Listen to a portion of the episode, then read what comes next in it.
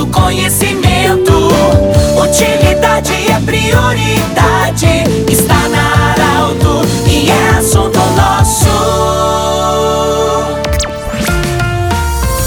Boa tarde, ouvintes da Alto. Nós estamos iniciando o assunto nosso desta sexta-feira em clima de Feira da Produção de Veracruz. Para a Unimed Vale do Taquari Vale do Rio Pardo, também para a Cindy Lojas, Cindy Lojas lembra, compre no comércio local, valorize a economia do seu município e ainda conosco sempre, sempre, sempre também Centro Regional de Otorrino Laringologia. Caroline Ortolan, nutricionista. É, Caroline, nós estamos num período de feira de produção em Veracruz, muitas empresas participando, são quase 200 empresas que participam participam, muitas delas na área da produção de alimentos e são agroindústrias da nossa região, eh, empresas da nossa região, a grande ma maioria já 100% legalizados, fiscalizados, enfim, com seus rótulos. O que, que significa todo esse movimento, esse movimento, essa, digamos assim, profissionalização para a qualidade da nossa alimentação? Bem-vinda. Obrigada, Pedro. A manipulação correta dos alimentos a produção disso uh, reflete diretamente na questão da qualidade da saúde das pessoas que fazem o consumo desses alimentos. E esse, esse, essa proteção, ela ocorre desde a da, da manipulação, desde o recebimento da matéria-prima por esses produtores, dos fornecimentos, na, no armazenamento disso, na produção e na distribuição desses alimentos, em que a gente pode ver o público quando acessa, olhando e observando os rótulos dos alimentos. Sim, Caroline, nós temos hoje em todas as as regiões onde a gente vai, não é só exclusividade de Veracruz, nós podemos falar, nós estamos falando aqui para o Vale do Taquari, para o Vale do Rio Pardo, para outras regiões, hoje com a internet, as rádios, a gente pode ouvir no mundo todo, então muitas pessoas de fora do Brasil, inclusive, vão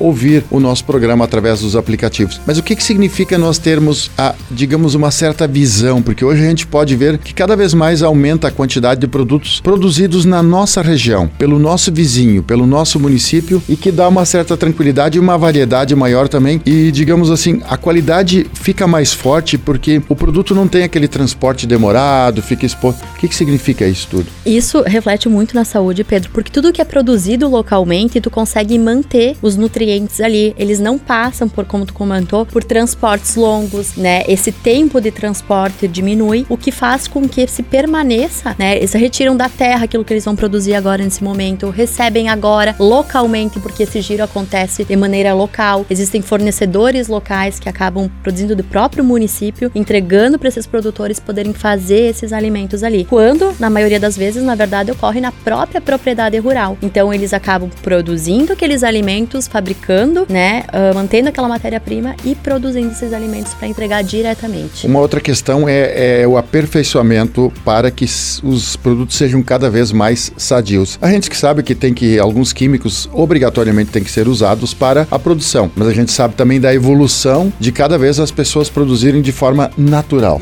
Muito importante, né? Tem muita produção, por exemplo, orgânica aqui no município de Vera Cruz. Isso é muito importante em função de que muitos, da, muitos dos problemas de saúde que se envolvem agora, né, com o passar do tempo, é o que? Problema que a gente observa câncer, problemas intestinais, isso tudo faz com que se reflete a questão dos aditivos alimentares colocados dentro desses alimentos para manter uma vida de prateleira longa, né? Isso muitas vezes não acontece com os produtos localmente feitos, por quê? Porque se distribui localmente isso e acabam não utilizando grandes quantidades desses produtos, né? Muitas vezes até isento disso tudo, o que torna o produto orgânico, né? Por isso do alto consumo, né, de se preferenciar alimentos orgânicos. Caroline, uma outra questão, a gente às vezes acha as pessoas acham que verduras é, são sempre sadias e podem não não transmitem uma não podem provocar uma intoxicação. Uhum. É, é um engano, né? Um engano, um engano muito grande. Inclusive as analíticas, né, os, os, os laboratórios que fazem as análises comentam sobre isso. Que muitas vezes a gente mira na carne, né? O que, ah, o que, que aconteceu, né?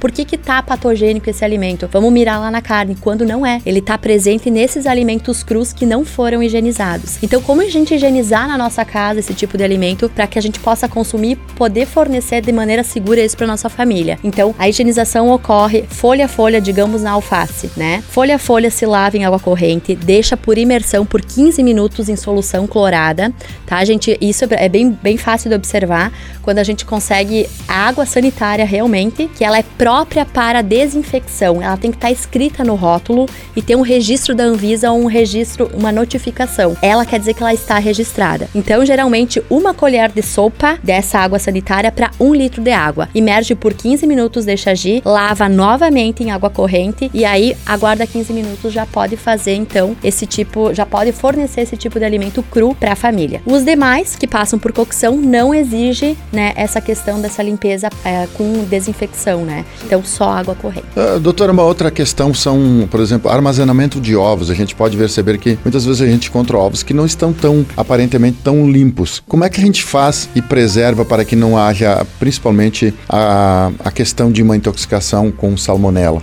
Então, Pedro, primeiramente, sempre fazer a utilização dos ovos cozidos. Quanto mais a gema tiver durinha, mais cozida ela tiver, por mais tempo ela ficou em cocção, que é quando na portaria 78 fala sobre a segurança dos alimentos acima de 70 graus Celsius. É quando a gente atinge a temperatura dos ovos ali, a gema tá bem durinha, então ela tá coccionada, não vai ter problema nenhum em relação a micro-organismos. Mas na questão do armazenamento, quando se observa então uma sujidade, qual é a ideia, qual é a orientação? Passa um pano, mas nunca lava para armazenar armazenar, porque quando ocorre essa lavagem para armazenamento, abre-se os poros dos ovos e o que tiver na questão da, na, da casca ali, ela vai infiltrar para dentro dos ovos e aí vai causar essa contaminação. Então, nunca lavar os ovos para armazenar. Imediatamente antes do uso, os ovos que tiverem sujos podem ser lavados e então utilizados. Nós conversamos com a Caroline Ortolan, ela que é nutricionista, agradecemos muito é, a sua visita. Lembrando que esse programa estará em formato podcast em instantes na Arauto 957, também no Instagram da Arauto. Do jeito que você sempre quis, até a próxima edição do Assunto Nosso. De interesse da comunidade, informação gerando conhecimento. Utilidade é prioridade,